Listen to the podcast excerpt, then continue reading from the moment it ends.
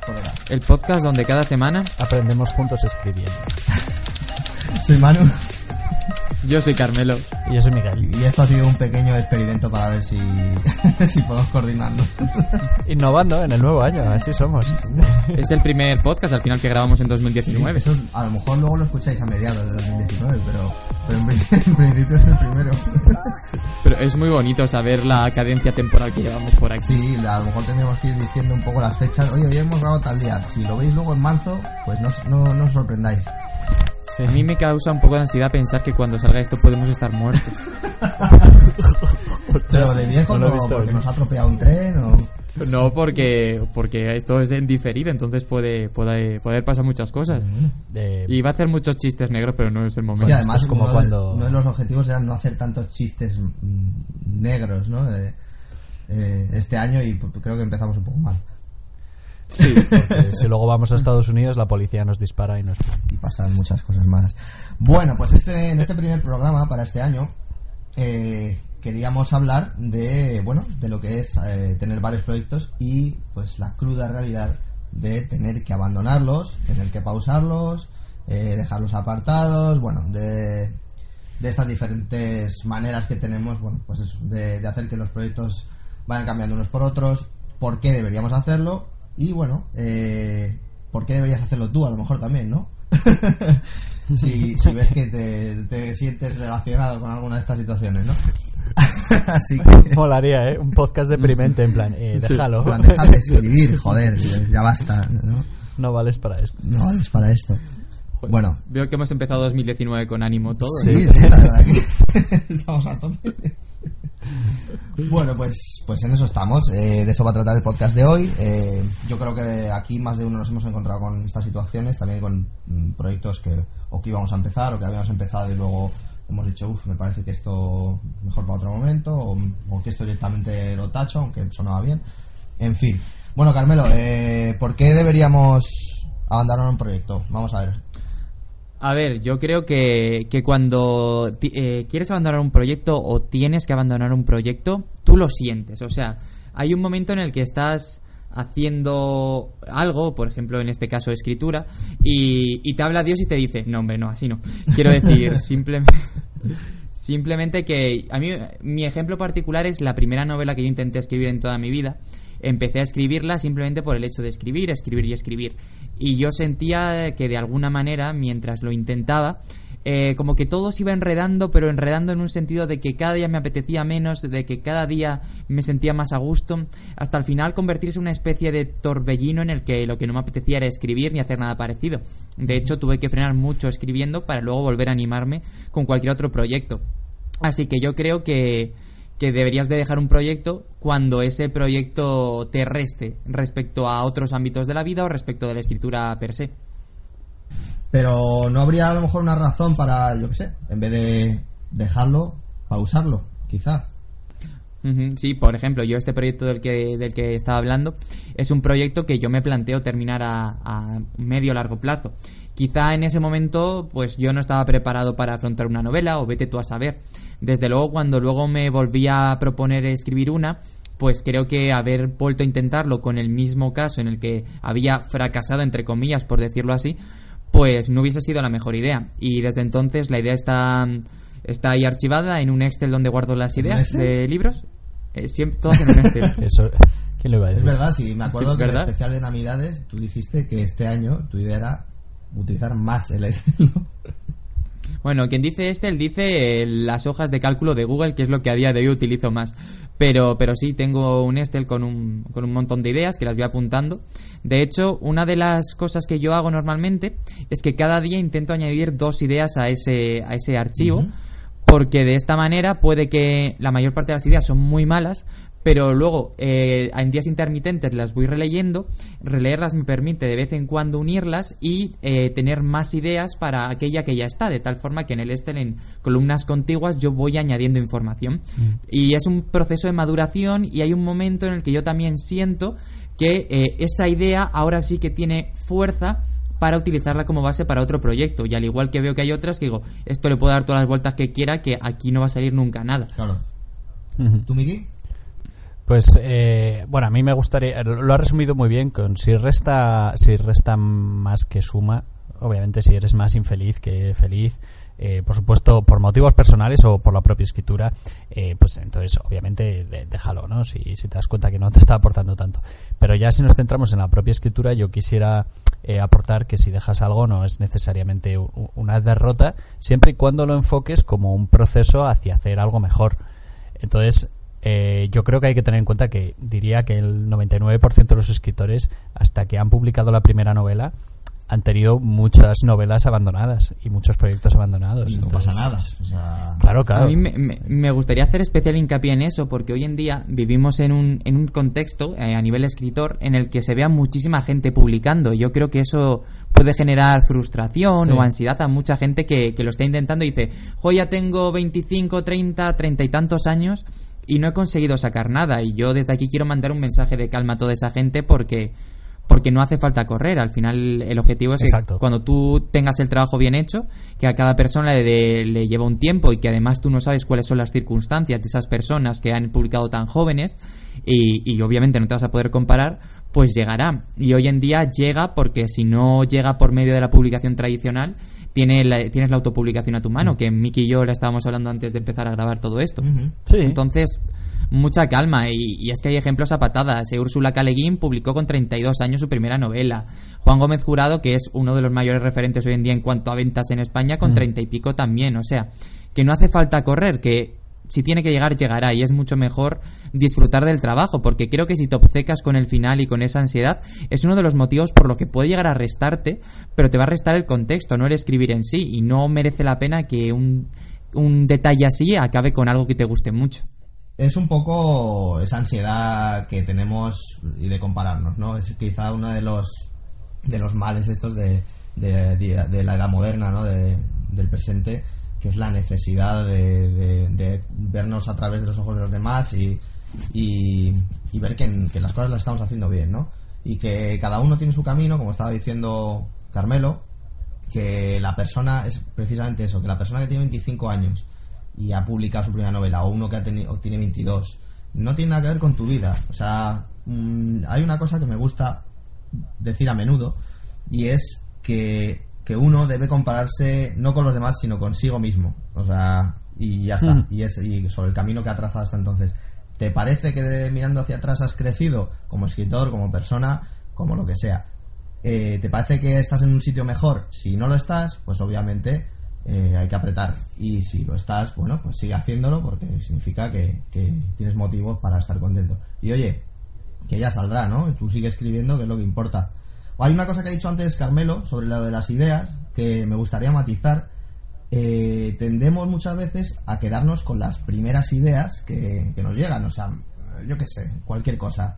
La primera idea que te llega piensas que va a ser la caña. Pues tío, a veces simplemente la idea te conduce a otra idea que va a ser la buena. O sea, a veces la idea es solo la. Eh, ¿Cómo se dice? Eh, la, una amiga de pan que te lleva a otra amiga. Exactamente.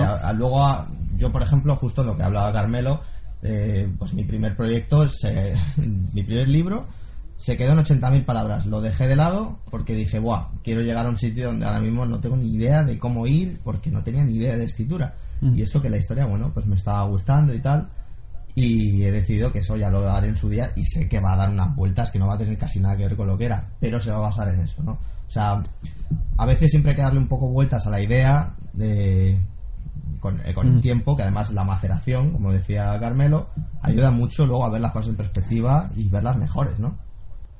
Sí, sí, mm. sí yo, yo quiero decir que el síndrome del impostor tiene algo de bueno, ¿no?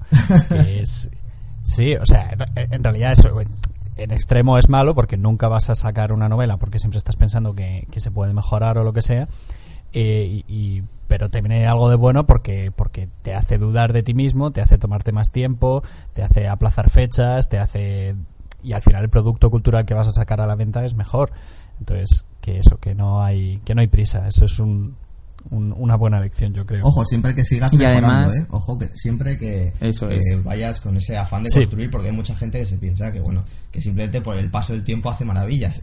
Pero claro, lo que hace maravillas es, es, eh, ir andando el camino y darse cuenta de cuando uno, pues lo que estamos hablando, va mejorando.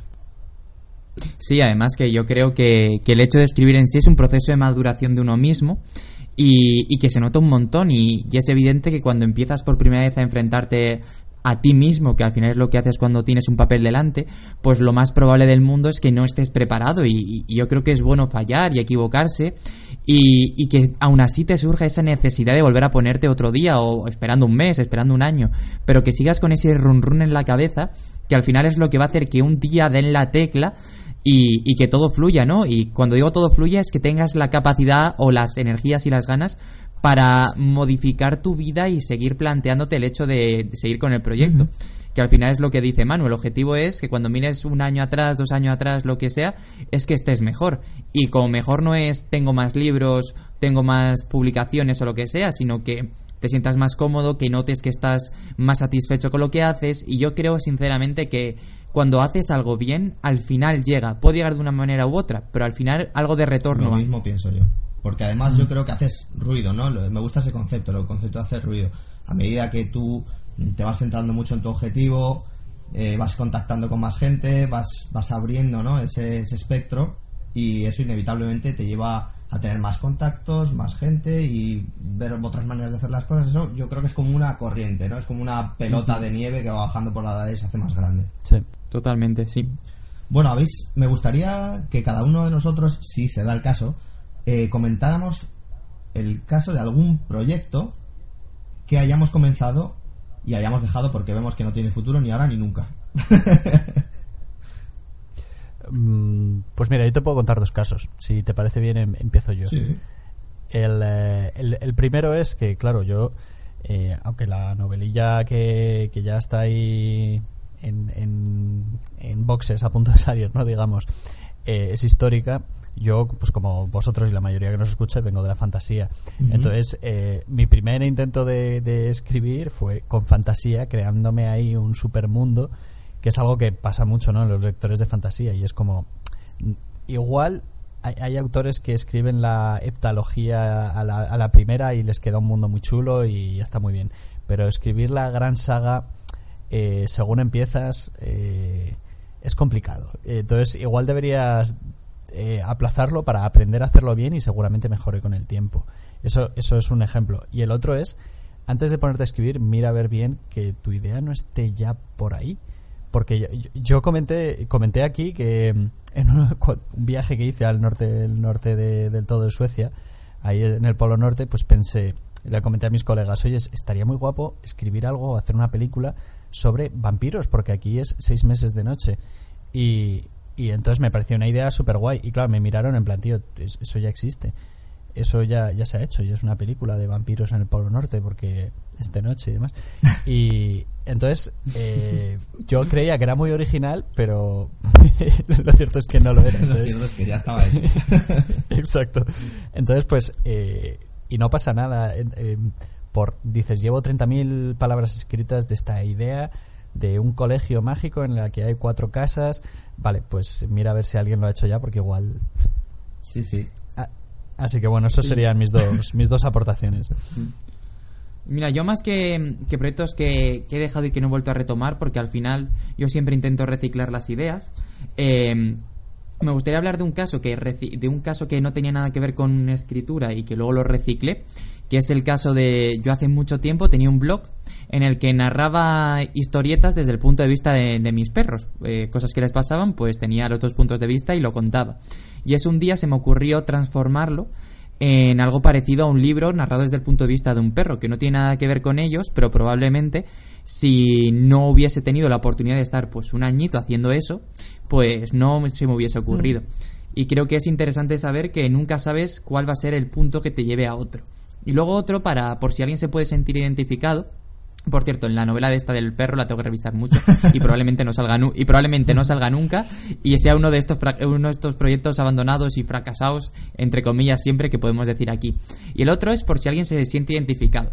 Porque a veces intentamos empezar con algo y nos echamos para atrás y nos sentimos muy frustrados por eso. Pero yo, por ejemplo, funciono y yo hago 200.000 cosas y vosotros lo sabéis, de una manera que es, me intento meter en algo. Y normalmente cuando entro en algo por primera vez me causa a los, al poco tiempo un poquitín de rechazo, un poquitín de echarme atrás, un poquitín de pensar, oye, quizás esto no es lo mío, quizás no es para lo que valgo, quizás no me merezca tanto la pena. Y como que me causa ese rechazo durante unos días, pero esos días que me causa rechazo y que lo tengo como con el run en la cabeza me permite macerarlo, me permite verlo con perspectiva habiéndolo dejado totalmente pausado, y volver a él normalmente con muchas energías renovadas, con un cambio de perspectiva y desde luego con un enfoque totalmente distinto, y ahí es cuando sale adelante. Me pasó, por ejemplo, con el canal de YouTube, y, me ha pasado con, con, Mentiras Blancas, que es eh, la novela que también está en boxes, que también quiero dejarlo por aquí claro, y, y eso, y al final vas para adelante, vas para detrás, pero llega un momento en el que esa, esos pasos para atrás te das cuenta de que quizás han sido carrería. Claro, a mí me, me ha gustado mucho lo que has dicho eso del reciclaje de ideas, ¿no? O sea, que una idea de por sí no funcione, como hemos hablado antes de la conexión, ¿no? De esa, esa cadena, no significa que algo relacionado con esa idea esté mal. O sea, a lo mejor hay, hay parte de esa idea es muy interesante, pero a lo mejor está envuelta por capas de cebolla, ¿no? De que son cosas que a lo mejor le sobran, ¿no? Entonces, yo te sugiero, me ha pasado a mí también y, a los que estamos en, este programa hoy, que, si te encuentras en esa situación, busques una manera, como dice Carmelo, la almacenes por ahí, mm, la dejes de lado, vuelvas allá en un tiempo, a ver si le puedes dar la vuelta o qué es lo que falla, porque muchas veces es ese tiempo lo que te da la perspectiva, ¿no?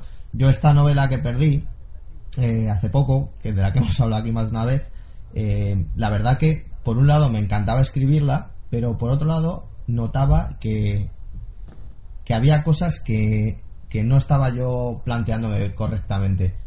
Y además yo creo que uno entiende muy bien cuándo, cuál es la diferencia entre, mm, entre afrontarlo del miedo de ponerse a escribir cosas que uno todavía no, no domina muy bien y, y cosas que sabes que no puedes escribir en ese momento, ¿no? Ah, hay una diferencia y yo creo que todos más o menos, al ser honestos, la entendemos. Pues mi caso creo que es el segundo, ¿no? Todavía no puedo afrontar eso y por eso en vez de volver a empezar este proyecto desde el principio, he decidido dejarlo de lado. Creo que todavía si le doy un par de vueltas más puedo afinarlo mucho más. Y ahora estoy con algo que he comenzado, que es el que he hablado en Twitter, ya he empezado a, a poner un hashtag y tal, lo del proyecto Cairo, que yo creo que va a estar muy chulo, que además es de una ambición más moderada, pero con mucha más profundidad, creo. Y, y me hace mucha más ilusión, ¿no? Y también a veces es eso, que uno pierde la ilusión por ciertos proyectos porque sabe que eh, no está preparado para ellos o, que debería ser mejor escritor, ¿no? Eh, ¿qué, ¿Qué mm. opináis de esto? Sí, sí, sí, en ningún momento se debe considerar eso un fracaso, sino al contrario, sino parte del, aprendizaje. O sea, fracaso como escritor es no tener una copia de seguridad de tu, de tu archivo de Word. bueno, lo Pero... ¿Tú crees? Pero no, no, por supuesto que sí, o sea, es parte del proceso y, es verdad que, que jode, ¿no? Es que, te sientes mal, ¿no? Y dices, ay. Pero a raíz de esto yo quería decir que también, si tienes una idea muy buena y del reciclaje de ideas que has dicho, al igual que un músico hace un solo de guitarra increíble, pero ve que no le pega ninguna canción del disco y lo guarda para un futuro disco, pues, pues se puede hacer lo mismo. O sea, no es necesario forzarlo porque al final va a quedar peor. Sí, yo a todo esto quiero añadir que a lo largo de, nuestra infancia y cuando nos han educado y tal, nos han eh, como metido en la cabeza el hecho de que intentarlo y fallar es un fracaso y que abandonar algo por el camino eh, también es un fracaso y que no hemos sido lo suficientemente buenos. Pero yo quiero decir que hay veces que necesitas abandonar un proyecto que es precisamente el que está taponando el tiempo, las energías y las ganas para poder dedicarte a ese que es de verdad el que te apetece o ese que es el de verdad el que está, eh, el que tú estás preparado para afrontar. Entonces, que al final es toda una cuestión de prioridades, de, de que nunca sabes qué va a pasar. Eh, y, y no merece la pena estar pensando este o este, este o lo otro, que al final todo fluye, ¿no? Cuando entras en una dinámica positiva, y dinámica positiva no es cerrar todos los proyectos, publicar todas las novelas, es una dinámica, yo creo, de trabajo y de tú en tu seno interno saber que lo que estás haciendo es lo que cuenta, lo importante y que si sigues R que R al final vas a llegar a buen puerto, ¿no? Yo creo que cuando consigues esa sensación eh, eres suficientemente capaz de decirte, oye, voy a dejar este proyecto un poco aparte porque ahora no me está sumando, porque ahora me está restando, porque ahora necesito escribir el otro. Y precisamente cuando, cuando tú eres lo suficientemente valiente como para hacer eso, es cuando también vas a ser lo suficientemente inteligente para después retomarlo y mirarlo con el paso del tiempo y ser capaz de volver a encauzarlo tal y como quizá querías hacerlo desde el principio. Yo además creo que eh, eso, ese ejercicio del que habla Carmelo, porque en el fondo es un ejercicio, ¿no? El, el saber decir, basta, ¿no? Creo que también te va a ayudar, porque a mí me ha pasado, a eh, revisar mejor las, los borradores, porque eso también te entrena a desechar cosas, ¿no? A decir, oye, vamos a ser más honestos con la historia, esto no me vale. O incluso ya cuando estás mm, revisando otro borrador de otra historia, hablamos de otra cosa, te ayuda a, a ese proceso de, de, descartar cosas que, que ves más, obviamente que no están bien dentro de una, de, de una novela, ¿no? Y ojo, si hay que abandonar un proyecto, se abandona el proyecto. O sea, punto. Uh -huh. O sea, hay que saber decir basta, hay que saber, incluso aunque lo tengas a la mitad, un cuarto, si no funciona, mira, no te lo tires, ni, ni lo borres, ni pierdas el disco duro como hago yo. Puedes simplemente subirlo al drive y olvidarlo. Tú súbelo al drive. Tú no hagas como Manuel. sí. Hombre. También quiero, quiero señalar al hilo de todo esto que eh, esto que hacemos de escribir es algo que no es mecánico y que es algo que sumamos a nuestra vida, porque seguramente la mayor parte de los que nos estéis escuchando, y me atrevo a decir a 9 de cada 10 o incluso más, no estaréis viviendo de lo que estáis escribiendo. Uh -huh. Entonces, eh, teniendo eso en cuenta y de que vas a tener que compaginarlo con todo en tu vida, tu aspecto personal, es decir, tu estado de ánimo, tu forma en el que ves el mundo en un determinado momento va a influir mucho en ello. Entonces, eso hay que también tenerlo en cuenta, que no somos máquinas de producir. Y yo en esto me pongo como ejemplo. Yo el año pasado tuve una época en la que lo pasé muy mal por ciertas cosas personales, una ruptura amorosa y tal, y estuve unos meses en los que a mí escribir era lo último que me salía y me ponía delante y es que no me apetecía y cuando me ponía delante de la hoja al final era pensar también en todo lo malo entre comillas que había pasado y, y, tú estás en un momento en tu vida en el que te apetece otra cosa. Y de pronto, otro día te sientas, haces clic y desde ese momento empiezas a escribir como no lo habías hecho en tu vida, que es lo que me ha pasado a mí, que fue más o menos a finales de julio, que fue el momento en el que dije, ahora sí que sí, y desde ese momento me estoy levantando todos los días a las 5 de la mañana para escribir, con alguna excepción, evidentemente, pero como regla, ¿no? Entonces, que nunca sabes cuándo vas a hacer clic, que nunca sabes cuándo va a pasar algo que te va a impedir funcionar delante de la pantalla, que al final esto es muy personal, muy dentro de, una, de uno mismo y que conlleva un esfuerzo extra a lo que además te tienes que enfrentar todo el día. Entonces, que hay que ser muy consciente de todo eso, que no somos máquinas y que es complicado y que a veces hay que abandonar proyectos o abandonar rutinas durante un tiempo no pasa nada. porque tú necesitas hacerlo, claro, evidentemente, y porque crecer como persona abandonando eso un tiempo, pues poniéndolo quizás sea la palabra, te va a hacer luego cogerlo y ser todavía mejor. Sí. Sí, sí, yo, yo, creo que esto, yo iba a ir por ahí y siempre incido en la idea este, en, en el aforismo griego este, ¿no? Conoce a ti a ti mismo.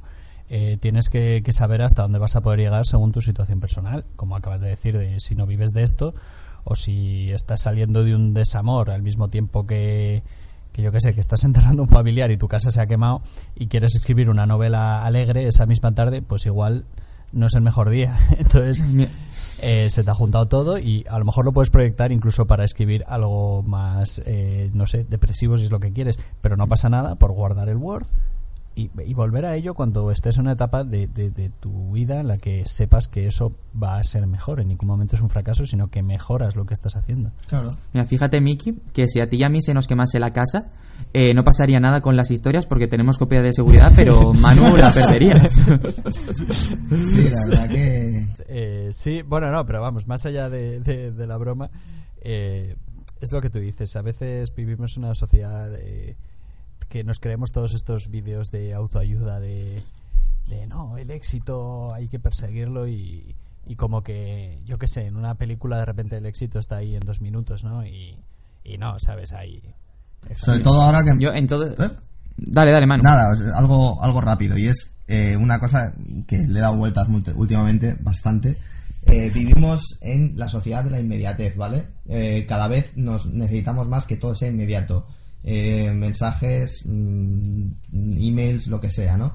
Eh, no pasa nada por tomarse el tiempo para hacer las cosas, ni tampoco para funcionar, ¿vale?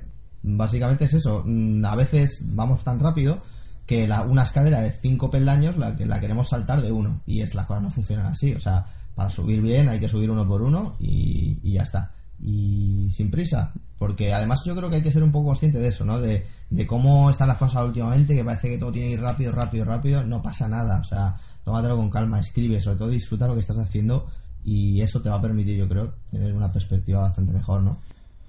Mira, yo quiero sumar a lo que dices, eh, que también, aparte de la inmediatez, yo creo que vivimos en la, en la etapa de, de los prejuicios y de juzgar a la primera.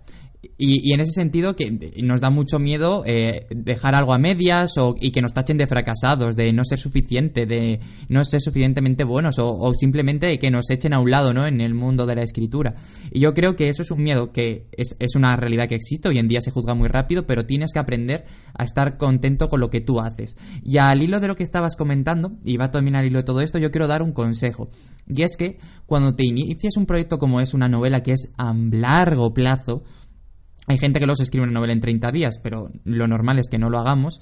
Eh, no, eh, yo creo que el hecho de contarle a mucha gente que estás escribiendo una novela es muy contraproducente. Cuando empiezas a contar a alguien, a todo el mundo me refiero, que estás embarcado en algún proyecto, parece que ese proyecto es más real y que es más tangible, que lo tienes más cerca y como que te incita a, esforzarte menos porque parece que vas más allá de lo que tienes.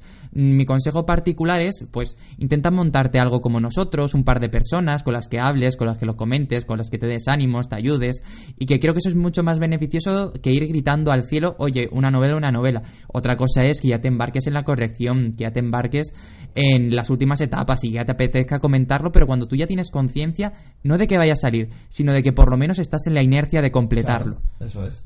Joder, lo que, me, lo que dices me acaba de parecer súper interesante, porque sí que es verdad que lo he notado yo también en mí mismo, ¿no? Eh, con otras cosas, del decir, joder, qué ganas tengo de, eh, de hacer esto. Voy a decir a la gente que ya he empezado a pensar en ello, ¿no? Ya voy a contárselo a todo el mundo, ¿no? Mm no pasa nada, tío. O sea, tómatelo con calma. y sobre todo... Pero y es por lo mismo que hemos dicho en todo momento, ¿no? Por el hecho de que necesitamos constantemente vernos ante los ojos de otras personas y que parece que estamos y sí, que parece que estamos avanzando y no es necesario porque es lo de siempre, ¿no? Si tú le cuentas después de Navidad a todo el mundo que te vas a ir al gimnasio a ponerte en forma, lo más probable es que ese simple gesto ya sea autocomplacencia contigo mismo y al final acabes yendo uno o dos días. Sin embargo, si tú te pones tu chándal, tu pantalón corto y te vas sin decir nada a nadie, esa disciplina de ir seguramente sea mucho más importante. Mucho más budista además. Puede ser, hoy estoy filosófico. Sí, sí, no, no, es verdad, ¿eh? yo por ejemplo con, la, con esta novela yo empecé en el, a finales del 2014 y hasta que, que tuve el valor de, de, decir, oye, estoy intentando algo que va por esta dirección, allá más gente y demás, pues pasaron dos años, ¿eh? porque, porque es algo que claro, que yo sabía que llevaba tiempo, que se iba a rehacer, que yo mismo dudaba de mí mismo y y al final es eso, que a quien tienes que convencer es a ti mismo, no, no, no a la gente, porque a la gente, pues en fin. Fíjate, hablando de la historia de Miguel, que de Miki, cuando le hice el beta, me acuerdo que, bueno, que, que la cosa estaba me decía, bueno, ya la he terminado, a ver qué tal, a ver los cambios, tal. En un principio me acuerdo que tú pensabas que no iba a haber muchos cambios. Y gracias al beta, este, el mío y el de no sé cuántos lectores más, ¿no? Tuviste unos cuantos eh, sí. se dio cuenta Miguel y dice, joder, esto realmente había que, que, que arreglarlo. Y otro día, eh, hablando con él, me dijo, pues ha quedado bastante mejor y ahora me doy cuenta de ello y tal. Y ole, mmm, como se suele decir, ole tus huevos toreros, Miki, porque... porque tener o sea, la paciencia y decir, vale, mmm, y recibir los betas y uno darse cuenta de que realmente tiene que cambiar bastantes cosas, no es fácil y no lo hace todo el mundo. O sea, y sobre todo el decir tomarte otro año más para que esos cambios se vayan desarrollando, ¿no? Y yo quiero añadir a ese hilo que no es algo esto que pase solo a gente que está empezando como nosotros, sino yo, yo simplemente quiero decir, por ejemplo, en la presentación de Juan Gómez Jurado, uh -huh. él explicó que le mandó la novela, la última que ha sacado, Reina Roja, a, a un beta y que le devolvió 15 páginas de Word con cambios. 15. O sea, que imaginaos, y que algunos eran algo como que en un determinado capítulo su protagonista cuenta un chiste y le ponía, ¿qué pasa? ¿Que ahora la protagonista cuenta chistes? ¿O qué? ¿Sabes? Qué algo malote, que la... ya ves. Eh, entonces eso, que es, es importante pasar por ahí, es importante ese, lo que hemos ido diciendo, ese proceso de madurez, de entender que tu, pro, tu proyecto no es perfecto, que cuando lo publiques no va a ser perfecto, que mucha gente le va a poder encontrar algún tipo de chirriamiento por ahí y que es mucho mejor que te lo encuentren la mayoría de los beta y que tengas lo que tú dices, eh, Manu, el valor, la paciencia de cambiarlos, que yo creo que la paciencia con todo lo que hemos ido diciendo hoy es muy importante porque yo también creo que se abandonan muchos proyectos porque no tenemos paciencia y necesitamos acabarlo todo hoy ya. Entonces, eh, quizá el mejor consejo que podemos dar hoy es ten paciencia ya no solo con tu proyecto, sino ten paciencia contigo mismo. claro. Ten paciencia que estés preparado. Sí, sí. Sí, y enfo- enfocar todo lo que te, lo que te digan, eh, eh, no para que te tumbes, sino para, eh, exacto, para, para de forma constructiva. Eh, sí, sí, sí, es básicamente eso, es eh, paciencia, sobre todo eh, co- conocerte a, ti mismo sabiendo cómo tienes que enfrentarte a las cosas y cómo más o menos calcular cómo la gente lo, lo va a ver. Eso es. Bueno, pues nada, vamos a pasar al libro de la semana. Esta semana, pues como no lo habíamos hablado, se me ha ocurrido pues presentarlo a mí. Quizás es un libro que no va a sorprender a nadie porque todo el mundo habrá visto la película, pero a mí me gustó mucho y yo creo que como no lo hemos dicho nunca, pues si alguien se lo ha perdido, pues mira, pues, pues que le dé un tiento. El libro este se llama eh, La vida de Pi, es de Jean Martel y me parece interesante al caso porque este autor empezó a escribir La vida de Pi junto, justo cuando estaba hablando de. Bueno, estaba escribiendo una novela que la tenía casi terminada, por lo visto, sobre, sobre las colonizaciones portuguesas y tal. Y el tío dice que, bueno, pues que, que estaba escribiéndola y se dio cuenta de que la novela no tenía futuro y, y que lo había esforzado, había intentado, había viajado incluso hasta la India para motivarse en una montaña y nada, y que la cosa pues que no le salió y decidió dejarla y bueno pues después de esa novela llegó La vida de Pi y pues que fue además un éxito, ¿no? Y bueno, yo creo que nadie, na- casi todos sabéis de qué va la historia, pero bueno, va de un niño que, que después de un accidente en barco, es, em, pues acaba en espe- en una especie de, de barquillo ahí con unos animales a la deriva, sin casi comida, teniendo que apañárselas. Y bueno, y hay bastante, bastante chicha en la historia, la verdad. Sobre todo en la novela hay bastante más que en, que en la película. Yo creo que se, se entiende mucho mejor el mensaje al final, que es una maravilla. Y, y bueno, pues la recomiendo mucho. Estoy pensando que hubiese sido tan bonito que se hubiese publicado el 14 de marzo de 2015. Esto lo tiene, si, lo, si leéis la novela lo tenéis que volver al programa y os, os acordáis de lo que acaba de decir. Ha hecho, un- ha hecho ahí un chiste nerd. Sí, Hay sí. que pensar Sí, un sí. poco, ¿eh? pero Bueno, pues bueno, pues eso ha sido todo por hoy, ¿no? Vale, Sí. no tenemos nada que añadir, así que bueno, pues empezamos otra vez eh, a darle caña a esta temporada. Vamos a traer muchos más autores que os van a encantar, autores y autoras. Eh, vamos a hacer cositas nuevas y, y bueno, y el mes que viene, a finales del mes que viene, hay un par de sorpresas que, que vamos a comentar y una de ellas es un pequeño concurso que vamos a hacer por, eh, por nuestro primer año. Está muy guay porque del par de sorpresas yo creo que Miki y yo solo sabemos una. La otra es mía, Entonces- personal. Ah, vale, vale, vale, vale. Pero bueno, ya la iremos desvelando. Eh, de hecho, la desvelaré. Mira, para todos, que también era una sorpresa para vosotros, chiquets. Pero vosotros, yo creo. Hay que echarle huevos para, para decir una fecha hoy cuando no sabes ni cuándo Sí, se va a emitir sí, esto. eh, te la estás jugando la mucho. jugando porque sé que esto se va, se va a emitir el lunes. Mira, esto vamos a comentarlo. No, si lunes El seguro. 25 de febrero voy a dar la sorpresa con el programa. Me encargaré de que, de que salga. ¿Podrías decirme cuántos... A esto va a ser el 25 No, no, de febrero. salir la semana, el lunes. Ah. Pero Te- te- eh, ¿Serías capaz de decirme cuántos lunes quedan hasta el lunes 25 de febrero? quedan cinco lunes. Ni Sí, puñetera quedan idea. cinco, Claro, contando con el jugando. 25. Bueno, solo que lo sepáis que el día 25, en el programa del 25, pues voy a dar una pequeña sorpresa. Eh, en general es una tontería, pero bueno. Y aparte tendremos el concurso del que iremos hablando a lo largo de esta semana, ¿vale? Va a haber regalitos y cosas chachis. O sea, que si alguien abandona la escritura, que sea para escucharnos. Eso es. Eso es. Y eso es. ¿Ya está? Muy bien. Esa es la conclusión. Pues nada, que es un placer volver a estar aquí grabando, que habíamos pagado un- unos- unas semanitas por vacaciones, aunque vosotros no lo hayáis notado. Y nada, que nos vemos la semana que viene. A vosotros os toca ponerse a escribir, pero nosotros no vamos por ahí. Ale. Vale, bueno, recordad que nos podéis ver en Twitter, en, en iVoox, en Spotify, en iTunes y también en nuestra página www.30teclasporhora.com. 30 con número. Así que nada, hasta la semana que viene. Adiós. Hasta luego. Ahora suena la música chun churu chun chun chun.